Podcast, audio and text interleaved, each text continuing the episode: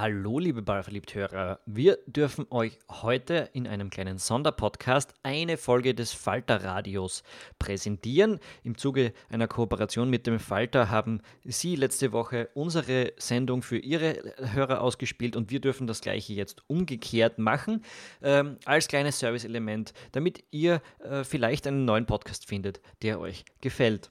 Ähm, bei uns geht es demnächst wieder weiter. Wir werden diese Woche noch einen Podcast zur Premier League für euch alle veröffentlichen, der momentan nur unseren Patreon-Unterstützern zur Verfügung steht. Also wenn ihr uns unterstützen wollt, patreon.com slash ballverliebt oder auf ballverliebt.eu könnt ihr das finden und dann könnt ihr euch den auch jetzt schon anhören. Ansonsten wird er in ein paar Tagen hier für euch erscheinen. Jetzt aber viel Spaß mit dem Falter Radio und der Sendung zum Film Waldheims Walzer.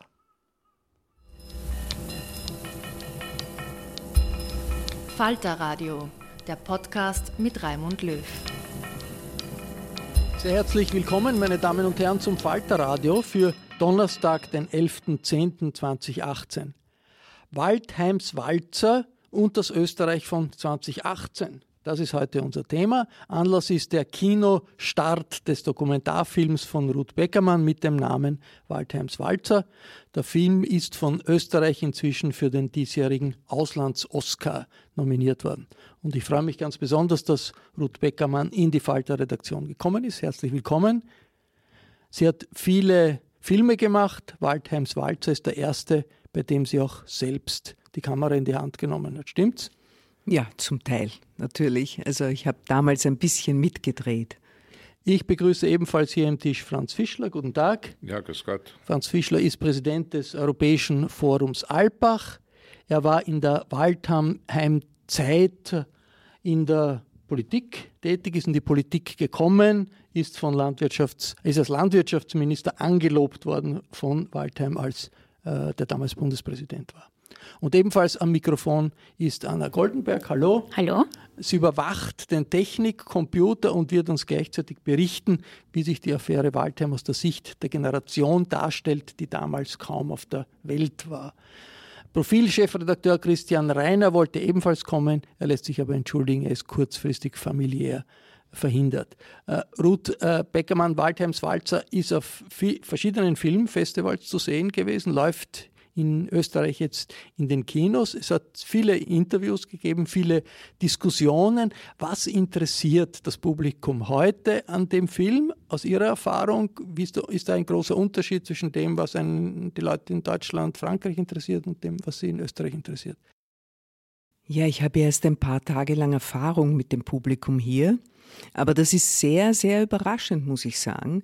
Ich habe schon einige Schulklassen, äh, mit einigen Schulklassen diskutiert, die im Kino waren, aber auch bei einer ähm, FM4-Veranstaltung mit vor allem Studierenden. Und das junge Publikum ist eigentlich weniger interessiert an der Person Waldheim, ist sehr interessiert aber am Widerstand gegen Waldheim. Also saugt das richtig auf, wie wir das damals gemacht haben. Also zum Beispiel, dass man so nah an diese Schlussveranstaltung rangekommen ist, dass ich da mittendrin drehen konnte. Da sieht man die Transparente. Genau, und keine bewaffnete, voll gepanzerte Polizei dazwischen, sondern ein Wachmann, ja. Im Hemd, ohne Pistole. Und irgendwann Oder, gehen aber die Transparente runter, werden dann runtergeholt. Ja, das schon, aber immerhin waren wir dort, immerhin konnten wir dort stehen und schreien Waldheim Nein, ganz nah an ihm eigentlich. Also es, äh, die, die jungen Leute interessieren sich vor allem für den Protest und ich glaube, dass es auch deswegen so interessant ist für sie, weil sie gerade die erste Donnerstagsdemo organisiert haben und sich da... Gegen die jetzige türkis-blaue Regierung? Genau. Während die Menschen, die damals dabei waren, natürlich ein zum Teil nostalgisches Interesse haben, sich freuen, dass sie da äh, jemanden vielleicht im Kino treffen, der damals auch dabei war. Und schon auch von heute noch einmal reflektieren und vor allem so viel Material sehen von ausländischen Sendern, das man ja in Österreich nie gesehen hat. Wenn damals gab es ja nur ORF 1 und 2. Ich war damals selbst ORF-Journalist, ein junger Journalist im ORF-Radio. Ich habe selbst viele Beiträge auch über den, die Affäre Waldheim gemacht und ich habe das wahnsinnig bedrückend empfunden, diese Situation, dass es international eine Diskussion gibt, wo im Zentrum steht, wieso hat der frühere UNO-Generalsekretär gelogen und wieso ist er durchgekommen, und das in Österreich irgendwie in keiner Weise äh, aufgegriffen wurde. Also es ist, die Informationen sind alle gekommen. Der ORF hat über alle Pressekonferenzen auch des Jüdischen Weltkongresses berichtet. Aber in Österreich ist man an eine Wand gestoßen. Also es war für mich unglaublich äh, beklemmend. Äh, Franz Fischler, Sie waren damals äh, im waren damals davor, selber Minister zu werden. Wie haben Sie das erlebt? Wie ist das damals in der, in der, in der, wie erlebt worden von Ihnen? Es ist nicht ganz richtig, dass ich damals meine Karriere geplant hätte als Minister. Ich war damals Kammeramtsdirektor in Tirol und habe natürlich äh, das, was da gelaufen ist, verfolgt, wobei in Tirol eigentlich überhaupt nie ein ernsthafter Zweifel in der öffentlichen Debatte aufgetaucht ist, dass äh, der Herr Waldheim nicht die Wahrheit äh, sagen könnte. Äh, es ist das alles dominiert worden von den Parolen, die vor allem von der ÖVP ausgegeben worden sind. Ja, wir wählen, wenn wir wollen. Wir lassen uns nicht vom Ausland reinreden, wer in Österreich Bundespräsident sein darf die äh, Herren des jüdischen Weltkongresses äh, sind Lügner, etc., etc. Das kennen wir alle. Ja? Und äh, was für mich eigentlich äh, schon einen enormen Eindruck hinterlassen hat, ist, äh, wie ich jetzt den Film gesehen habe, ja, äh, damals ist es noch durchgegangen. Damals hat immerhin eine Mehrheit der Österreicher Waldheim mehr geglaubt als äh, den Waldheim-Gegnern. Wenn man den Film gesehen hat, dann ist man, glaube ich, ziemlich überzeugt davon und ich glaube, eine große Mehrheit äh, überzeugt davon, dass dieser Mann nicht die Wahrheit gesagt hat. Das war, das ist damals weder über den ORF noch über die Printmedien ganz klar herübergekommen. Da war auch in den Medien eine sehr einseitige Berichterstattung. Ist ja auch kein Zufall, dass man jetzt in den Archiven Material gefunden hat, äh, dankenswerterweise, Frau Beckermann, äh, das nie ausgestrahlt wurde, das nie in die Debatte geworfen wurde. Ja. Also es hat damals eine sehr, wie soll ich sagen, einseitige Berichterstattung in Wahrheit gegeben. Jetzt, aber das ist genau wie Sie sagen, aber man hat ja auch den, den Dokumenten nicht geglaubt. Richtig. Die Wehrstammkarte ist ja Dokument. Richtig. Das ist schon. Richtig, das hat man also mit äh, dem Argument zur Seite geschoben, da hat, das hat irgendwer ausgefüllt, nicht, aber nicht der Herr Waldheim. Ja? Und äh, dass man solche ja, eigentlich aufgelegte Lügen äh, nicht entlarvt hat, ist im Nachhinein betrachtet äh, schon auch ein bezeichnendes Bild, äh, wie damals in Österreich politisch gedacht wurde. Anna Goldenberg, äh, das Buch Versteckte Jahre über die Geschichte des äh, Großvaters, äh, deines Großvaters, äh, der überlebt hat als U-Boot in Wien, hat auch irgendetwas mit dem Fall Waldheim zu tun, nämlich? Nämlich, dass die Waldheim-Affäre meinen Großvater überhaupt erst dazu gebracht hat, ähm, seine Erlebnisse aufzuschreiben. Also mein Großvater ist 1996 gestorben, da war ich sieben Jahre alt, das heißt mit ihm selber konnte ich nie darüber reden. Ich habe dann aber irgendwann in den letzten Jahren ähm, gefunden, mehr als 100 Seiten am Computer getippt, wo er über seine Kindheit schreibt, über seine Zeit als U-Boot in Wien und auch sehr stark reflektiert, was es, was es bedeutet, Jude in Österreich zu sein. Und da kommt eben also auch Waldheim sehr stark vor und dieses, dieses ständige Gefühl, sich, sich jetzt irgendwie für Österreich verteidigen zu müssen oder auch nicht. Und ist man, ist man jetzt Jude, ist man Österreicher, ist man beides. Und äh, das also quasi Waldheim verdanke ich, dass ich dieses Buch überhaupt schreiben konnte, weil vielleicht hätte er sonst nicht aufgeschrieben. Jetzt das Bemerkenswerte ja politisch damals war, dass eigentlich äh, die ÖVP äh, unter Alois Mock einen, einen antisemitischen Wahlkampf geführt hat. Immer gesagt hat, wir sind natürlich gegen Antisemitismus, aber de facto antisemitische Codes ausgeschickt hat. Also dass äh, äh die Geschichte vom, vom damaligen äh, Parteisekretär, der gesagt hat, also der, der Walter müsste, hätte sechs Juden ein, äh, eigenhändig umbringen müssen, dass er wirklich schuldig ist, die jetzt erst recht Geschichte, die gelbe Farbe der Plakate, die erinnern an das Gelb der, der, der Judensterne unter den Nazis. Also da war ein, eine antisemitische Message. Ist das damals irgendwie problematisiert worden in der ÖVP oder hat es irgendwo in der ÖVP mal eine Diskussion gegeben, dass jemand äh, gesagt hat, bitte, das können wir nicht machen? Also ich war damals nicht Teil der ÖVP und in keinem Parteigremium, aber was ich weiß, ist, äh, dass also der Erhard Busseck äh, durchaus also hier eine kritische Haltung eingenommen hat, dass er dann auch im Laufe des Wahlkampfs versucht hat, äh, klarzumachen, dass diese Positionen, die da bezogen worden sind, nicht haltbar sind. Aber auch der Herr Busseck hat sich in seiner Partei damals nicht durchgesetzt. Ja äh, ich meine, ich, es liegt mir fern, die ÖVP zu verteidigen. Das war ein antisemitischer Wahlkampf. Aber in der SPÖ gab es auch genug Leute, die antisemitisch reagiert haben. Ja? Also ich erinnere an Zilk und Graz.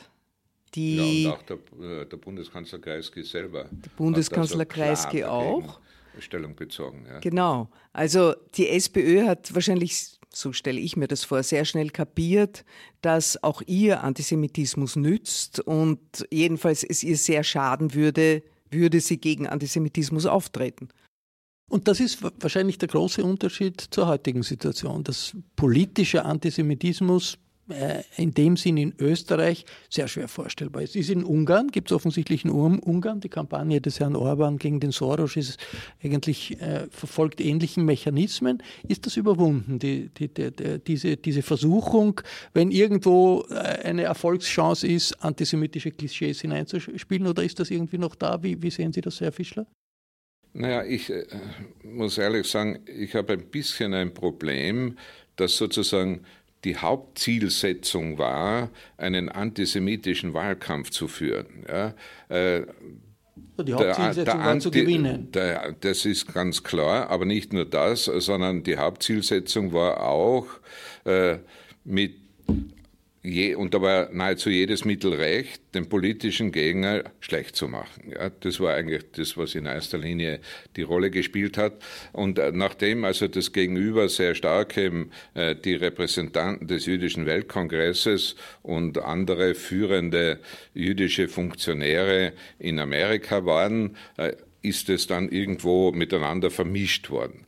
Und äh, die Frage ist ja eigentlich, wieso ist das möglich gewesen? Wieso hat dann nicht von vornherein jemand gesagt, das eine ist vom anderen völlig zu trennen, das eine hat mit dem anderen nichts zu tun. Der österreichische Bundespräsidentenwahlkampf ist eine Sache und äh, die Frage der Einstellung zum Judentum ist eine ganz andere Sache. Das ist nicht passiert. Und äh, da ist also, glaube ich, dann eben, äh, und das hat man ja äh, später dann nachher wahrgenommen, da ist also dann aufgefallen, wie groß eigentlich eigentlich bis dorthin die Versäumnisse in Österreich waren, überhaupt die Vergangenheit, die eigene Vergangenheit der Nazizeit aufgearbeitet zu haben. Ja, da sind diese Schwächen und diese großen Versäumnisse klar und deutlich geworden.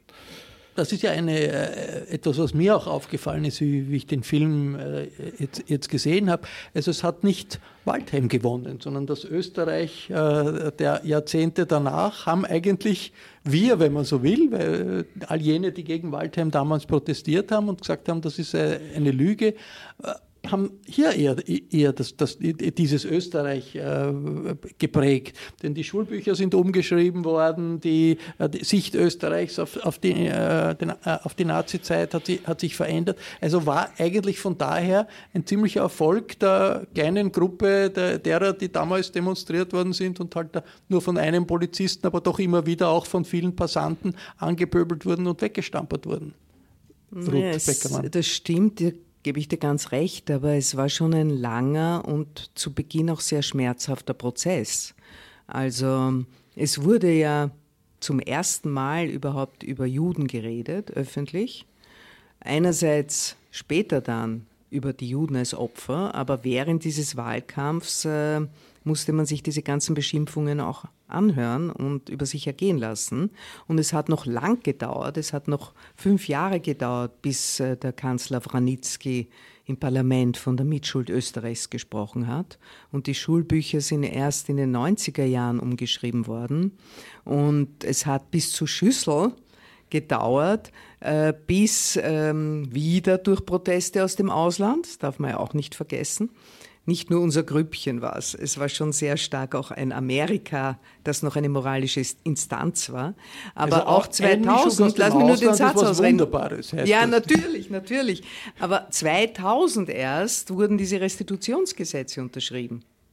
Also als Reaktion auf den Protest zum ich glaube, ich glaube, politisch ist eigentlich der zentralste Punkt. Und das ist, hat die Leute dann tatsächlich aufgeregt, dass man zum einen gesagt hat, so mit der Opfertheorie, da soll man endlich einmal eine andere Position beziehen, dass Österreich nur Opfer war, ist einfach falsch.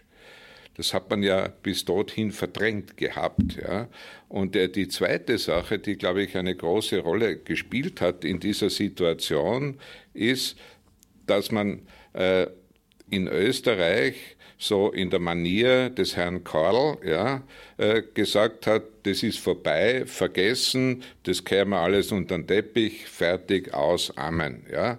Und da kommen dann Leute daher und machen die Österreicherinnen und Österreicher aufmerksam, Freunde, da ist nichts zu vergessen, da ist etwas aufzuarbeiten, da habt ihr euch nie damit beschäftigt, da gibt es also auch viele Täter unter den Österreichern und so weiter. Dass das natürlich auch gewisse einen gewissen Schmerz verursacht hat, das glaube ich ist schon richtig. Äh, und äh, dass man das aber instrumentalisieren konnte im Wahlkampf, das war das Problem. Ja. Und unter bestimmten Umständen ist äh, Einmischung aus dem Ausland was Gutes, nämlich wenn das mit demokratischen Impulsen passiert, wenn das zur Unterstützung einer Ja, sonst müsste man ja gegen die Europäische das, Union sein. Ja, das, die ist ja nicht Absolut, ich bin sehr stark für Einmischung aus dem Ausland. Aber weil du vorher gesagt hast, ist Antisemitismus out? Als politisches Mittel. Das glaube ich überhaupt nicht. Es ist im Moment nicht opportun. Im Moment hat man viel besseren Feind, also aus Sicht jener Leute. Und das sind Flüchtlinge, Ausländer, Xenophobie, Rassismus, all dieses, dieses Bündel. Und ähm, es ist im Moment einfach nicht, nicht notwendig, aber der Antisemitismus steht immer bereit. Ja, und ich würde auch sagen, also jetzt irgendwie zu sagen, Waldheim, das war die große Aufarbeitung und jetzt sind wir irgendwie fertig. Also das ist es also auch sicher nicht. Ich meine, gerade vor ein paar Wochen wurde von einer Regierungspartei ein Denkmal für Trümmerfrauen enthüllt in der, in der Wiener Innenstadt, das wirklich die historische Rolle von, von diesen Frauen vollkommen verzerrt darstellt. Also ich glaube, Österreich hat da schon noch einiges Drüber zu tun. Frauen sind Frauen, die nach 45, nach der Befreiung Trümmer weggeräumt genau. haben, aufgeräumt und das waren sehr oft äh, sehr oft Täterinnen. Eines der Mitglieder. Genau, die da herangezogen wurden. Paula Wessely. Äh, jetzt sagen, äh, im Zusammenhang mit dem Film äh, Waldheims Walzer hört man oft, also das kommt genau zum richtigen Zeitpunkt jetzt. Ja, in Rezensionen habe ich das gelesen, bei Diskussionen habe ich das gehört. Äh, Anna Goldenberg, warum? Was ist am jetzigen Augenblick so besonders, dass das wirklich so äh, hineinfährt, dieser Film der Ruth Beckermann? Ich finde das Spannende als, als jemand, der der diese Zeit nicht selber miterlebt hat, ist sich da ähm, zu überlegen, würde das jetzt passieren? Quasi was, was wäre anders und, und was wäre gleich? Und ich glaube, einiges wäre anders, weil es, so wie das in dem Film zumindest dargestellt wurde, dieses Informationsvakuum in Österreich, dass man da so abgegrenzt ist von der Rest der Welt. Ich glaube, das gäbe es jetzt nicht mehr so. Aber was es, glaube ich, sehr wohl noch gäbe, und das ist, glaube ich, auch das, warum, warum dieser Film sich jetzt so aktuell anfühlt, ist, dass man mit Lügen ähm, ziemlich weit kommt in der Politik. Im Film Waldheims Walzer ist ja Ruth Beckermann engagierte Erzählerin, Beobachterin und Dokumentaristin der Affäre. Und es gibt auch viele Originalszenen von damals. Der größte Teil des Films besteht aus Originalszenen aus dem Archiv.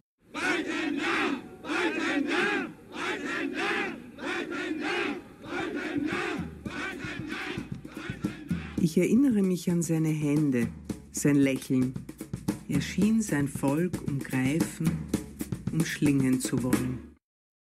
The New York Times reported today that Kurt Waldheim, the former Secretary General of the United Nations, was attached to a German army command during World War II, which engaged in mass deportation of Greek Jews. A, he was a Nazi. B, he's a liar. And C, he was present at places where war crimes were committed. Ich war nicht Mitglied, das ist eingetragen worden von Verwandten.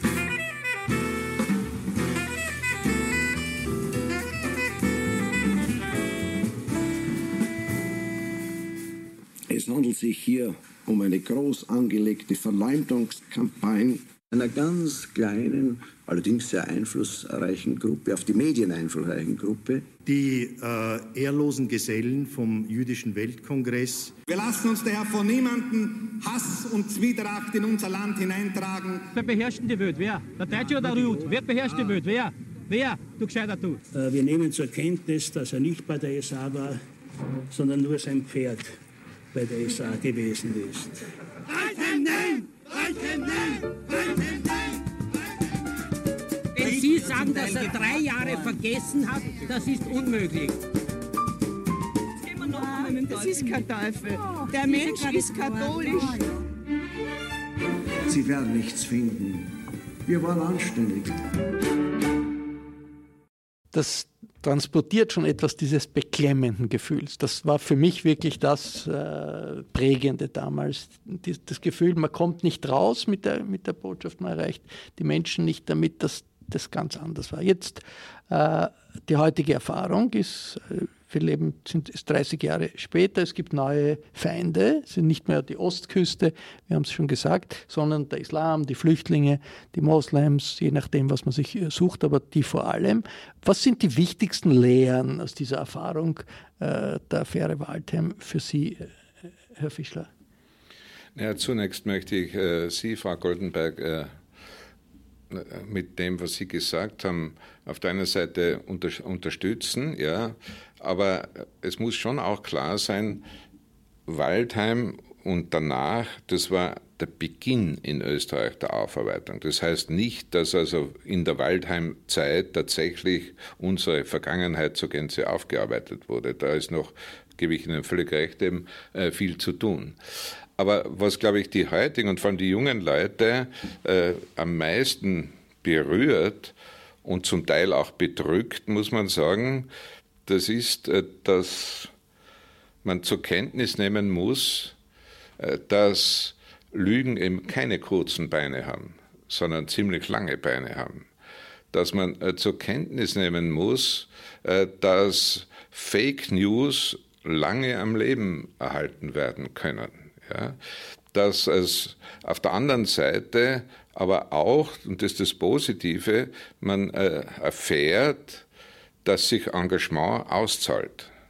Und das ist, glaube ich, das sind die Dinge, die die jungen Leute interessieren. Die jungen Leute, glaube ich, wollen an sich, äh, dass wir uns in unserer Demokratie in eine gute Richtung weiterentwickeln und äh, die treten ganz klar gegen diese neuen Tendenzen von illiberaler Demokratie und Ähnlichem auf.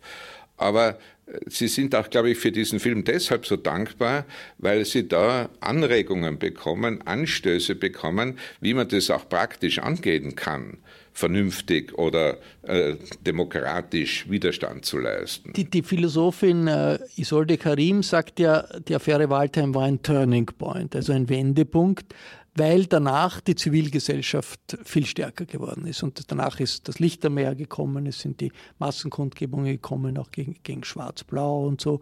Und es war generell das Selbstbewusstsein der Zivilgesellschaft war stärker. Äh, und das ist der Unterschied zur Zeit vorher und das ist vielleicht auch der Unterschied Österreich in Österreich heute im Vergleich zu Ungarn oder Polen oder anderen äh, Ländern. Wie nachhaltig war dieser Turning Point, äh, diese, diese Veränderung, Ruth Beckermann? Ich denke, die, es gibt immer eine Auseinandersetzung. Es gibt keinen Stillstand. Man kann sich nie auf was ausruhen. Äh, eben, es gab die Affäre Waldheim, es gab, ich glaube auch, es war ein Wendepunkt in der österreichischen, österreichischen Selbstbild vor allem. Und äh, eine andere, also eine liberale äh, Gruppe oder der liberale Teil des Landes hat die Hegemonie übernommen. Äh, dann kam 2000 und es gab eine schwarz-blaue Regierung und die hat versucht, das wieder zurückzudrehen in gewissen Fragen, soweit sie konnte. Jetzt ist es wieder so und es gibt immer, immer muss man dafür kämpfen, ob das jetzt äh, für Rechte der Frauen ist, für Abtreibung, für alle möglichen Rechte, die man sich schon einmal erstritten hat. Da kann man nicht glauben, dass die jetzt in Stein gemeißelt sind. Es gibt eben leider heute eine Regierung, die versucht, an diesen Rechten zu schrauben und die zum Teil zurückzuschrauben. Ja? Das ist wahrscheinlich auch eine Erfahrung, die jetzt zum Beispiel auch in Amerika gemacht wird, nicht? Unter Trump, wo eine ganze Reihe von äh, Rechten, die in den letzten Jahrzehnten erworben äh, worden sind, in Frage gestellt werden und äh, nach der Ernennung, jüngsten Ernennung eines Rechtsaußenkandidaten im Supreme Court weiß auch nie, niemand, ob nicht auch das Recht auf Abtreibung, die Situation der Frauen äh, sich dramatisch verschlechtern könnte. Also das ist vielleicht eine Erfahrung, die Kombination von damals ist heute wirklich, es muss, es ist nichts, nie was total fix nichts. Es müssen alle erworbenen Rechte müssen immer wieder erkämpft werden. Man könnte sie auch äh, Anna Goldenbeck eher deprimierend sehen, sagen, so viele Demonstrationen hat es gegeben, so viele Aktionen äh, hat es gegeben und jetzt drehen wir den Fernseher auf und es gibt eine Heiligsprechung des Jörg Haider. Darauf wollte ich gerade hinweisen, nicht? Es ist ja schon alles ein bisschen noch viel paradoxer als das äh, gemeinhin dargestellt wird. Weil im Jahr 86 hat es ja an sich eine rot-blaue Regierung gegeben damals, ja, und äh, Zusätzlich war genau das Jahr 86 jenes Jahr, wo die Karriere des Herrn Haider begonnen hat. Ja? Also äh, es hat nicht überall Nachdenklichkeit offenkundig ausgelöst, äh, was also da im Jahr 86 passiert ist, sondern zum Teil auch äh, geradezu das Gegenteil. Und äh, das Ganze hat ja auch, äh, vor allem der Wahlkampf hat ja auch einen ungeheuer populistischen Zug gehabt. Ja. Und das ist ja das, was die Jungen heute auch wahnsinnig interessiert, nämlich wie kann man besser mit diesem Populismus umgehen? Weil äh, ich stelle jedenfalls fest, wenn ich mit jungen Leuten rede, dass da vielfach eine gewisse Hilflosigkeit vorhanden ist. Die möchten gerne, die wissen ganz genau, wie gefährlich das ist, aber wissen sich wenig zu helfen, was man da tun könnte. Und da, glaube ich, gibt also auch der Film gewisse Anstöße in diese Richtung. Darf ich diese Geschichte erzählen? Gestern waren drei Schulklassen aus einem Gymnasium also sechste, siebte, achte Klasse im Kino.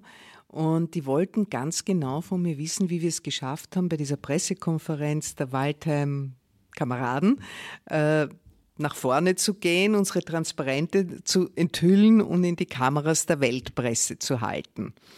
Und die wollten es ganz genau wissen. Wieso hat man euch da nicht aufgehalten? Wieso hat man euch nicht rausgeschmissen? Dann habe ich ihnen erzählt, dass die Herren, wir haben uns das natürlich ausgemacht, die Männer mussten ein Sakko anhaben, was ja damals unüblich war in der Hippie-Zeit. Ich erinnere mich, ich hatte einen Mantel an und drunter haben wir die eingerollten Transparente versteckt.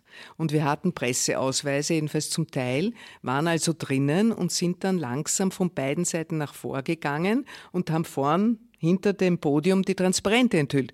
Da konnte uns nie, niemand mehr rauswerfen, denn hätte uns wer rausgeworfen, hätte die gesamten Fernsehstationen das mitgedreht. Und das heißt, wir sind, ich erinnere mich noch, dass mir unglaublich heiß war in dem Mantel. Wir sind dort gestanden mit den Transparenten zwei Stunden. Also man muss kreativ sein und man muss sich das genau durchdenken, äh, wie man heute mit heutigen Mitteln und in der heutigen ja völlig veränderten Welt äh, Protest, protestiert, wie man auch den Gegner quasi konterkarieren kann. Und da spielen vielleicht zum Beispiel Social Media wahrscheinlich eine, eine ja, Rolle. Ja, ich wollte ich wollt gerade sagen, wir haben jetzt ähm, ein Jahr unter Anführungszeichen MeToo. Also es ist jetzt ein Jahr her, dass die New York Times diesen Artikel ähm, publiziert haben, in dem es diese schweren Vorwürfe gegen Harvey Weinstein gab, wegen sexuellem Missbrauch. Und ich meine, da sieht man eigentlich sehr wohl, dass ich mit so, solchen Hashtag-Kampagnen auf sozialen Medien, dass das wirklich, wirklich etwas bewirken kann und die, und die Konversation verändern kann. Und das sind viele junge, viele marginalisierte Gruppen. Und MeToo ist ja auch nicht das erste. Da gab es davor den Aufschrei, da ging es auch um Sexismus. In den USA gab es Black Lives Matter. Ja, aber es kann und ja nicht beim Internet bleiben. Diese Kampagnen sind ja alle nur erfolgreich, wenn auch physisch was geschieht wenn Leute wo auftreten, wenn die Schauspielerinnen in Schwarz beim Oscar oder wo erscheinen. Ja, also es muss ja immer auch in der äh, realen Welt Menschen geben, die zusammenkommen und die was machen, ja, die was zeigen, also an physisch eben. Es genügt keine Kampagne, die nur im Internet war, war ja, erfolgreich. halt als Anfang. Ja, als und, und das ist, glaube ich, auch, das ist international, nicht? Also da sind, das kommt von draußen, da mischt sich wer von außen ein, das gibt es da nicht mehr in den, in den, sozialen Medien. Wie sehr ist das noch möglich heute zu sagen, äh, das in, in, in, solchen Diskussionen äh, etwas zu disqualifizieren, weil es vom Ausland kommt? Das ist sehr wohl möglich, aber auf eine ganz andere Art möglich. Warum? Also erstens einmal, äh, wenn man gerade in Österreich in den letzten Jahren verfolgt hat, äh, die Social-Media-Szene, so muss man auf der politischen Ebene feststellen, dass die doch weitestgehend äh, von den Freiheitlichen beherrscht wurde dass die traditionellen Parteien eigentlich in den Social Media äh, sich nicht sehr professionell äh, betätigt haben. Das ist, hat sich mittlerweile ein bisschen geändert, aber immer noch sind die sehr stark. Ja? Und äh, da ist also schon einmal die Frage, warum ist das so? Warum äh, nutzt man nicht diese modernen Kanäle auch von denen, die äh, an, an einer guten Entwicklung unserer Gesellschaft interessiert sind? Und das Zweite, ich glaube, man sollte nicht unterschätzen, dass ein signifikanter Teil der Bevölkerung äh, sich mit Hilfe der Social Media in eine völlige Bubble be begeben hat. Ja? Die registrieren nichts mehr anderes als das, was sie von ihren Informanten, die sie täglich via äh, Handy bedienen, bekommen. Und das heißt also, da wird also dann genauso verdrängt, da ist also genauso keine Offenheit vorhanden. Und äh, wenn das 20, 30 Prozent der Bevölkerung betrifft, Experten reden von derartigen Zahlen, ja, dann ist das eine Gefahr für die Demokratie. Machen wir uns da nichts vor. Und die Bubble aufzubrechen ist wahrscheinlich so Und die Bubble aufzubrechen die Bubble geht entweder dadurch, dass ich im, im, am Social Media Markt besser auftrete oder dass ich mit völlig anderen äh, Instrumenten auftrete. Also es ist ja nicht, die Welt besteht ja nicht nur aus Social Media, nicht? Also da ist, da sind also auf der einen Seite sicher die klassischen demokratischen Methoden des Protests eine wichtige Fragestellung. Das sind aber eben auch, glaube ich, äh, wichtige Dinge, dass es äh, gewissermaßen Leute gibt, die bereit sind, sozusagen sich vorne hinzustellen. Ja? Das ist ja auch etwas, was äh, in einem ziemlichen Umfang heute nicht vorhanden ist.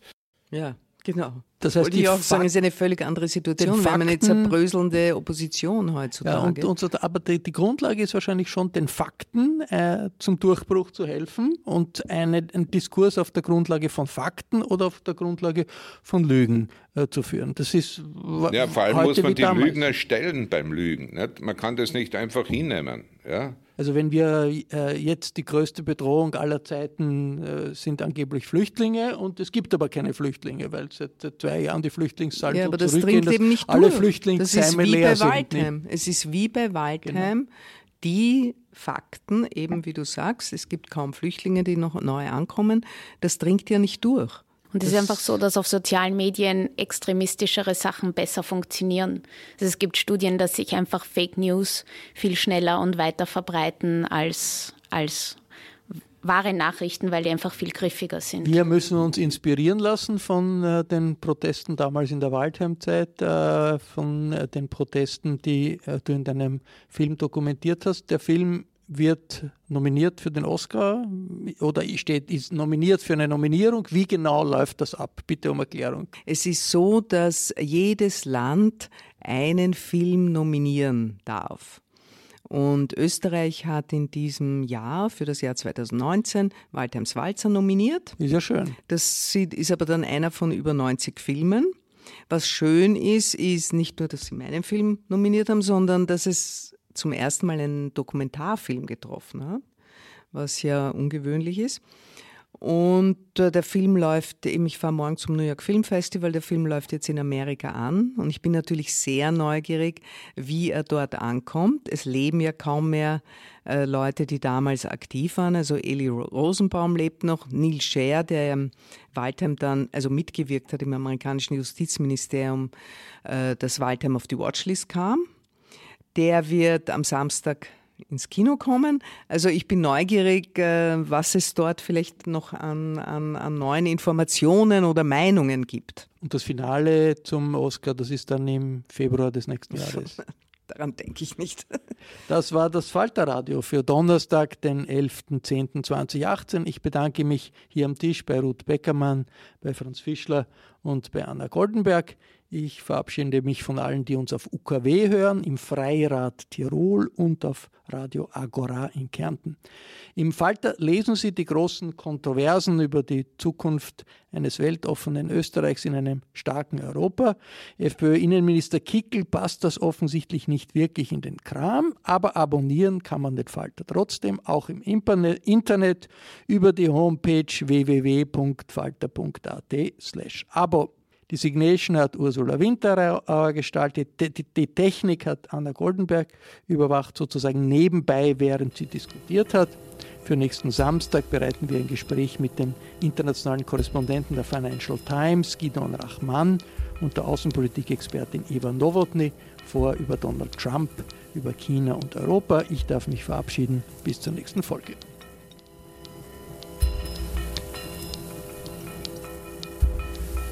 Sie hörten das Falterradio, den Podcast mit Raimund Löw.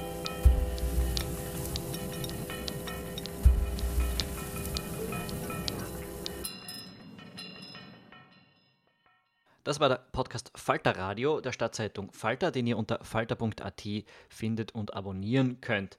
Bei uns geht es, wie gesagt, in den nächsten Tagen weiter mit einer Show zur Premier League, die ihr bereits jetzt als Ballverliebt Unterstützer hören könnt, wenn ihr auf ballverliebt.eu geht und uns bei unserer Patreon-Kampagne unterstützt. Wie gesagt, Ballverliebt finanziert sich nur durch seine eigene Community, nur durch fußballinteressierte Fans, für die wir auch schreiben. Es würde uns sehr freuen, wenn ihr uns mit einem Getränk im Monat unterstützen könnt. Jedenfalls wünschen wir euch noch viel Spaß mit weiteren Podcasts, bis wir wieder kommen. Bis zum nächsten Mal.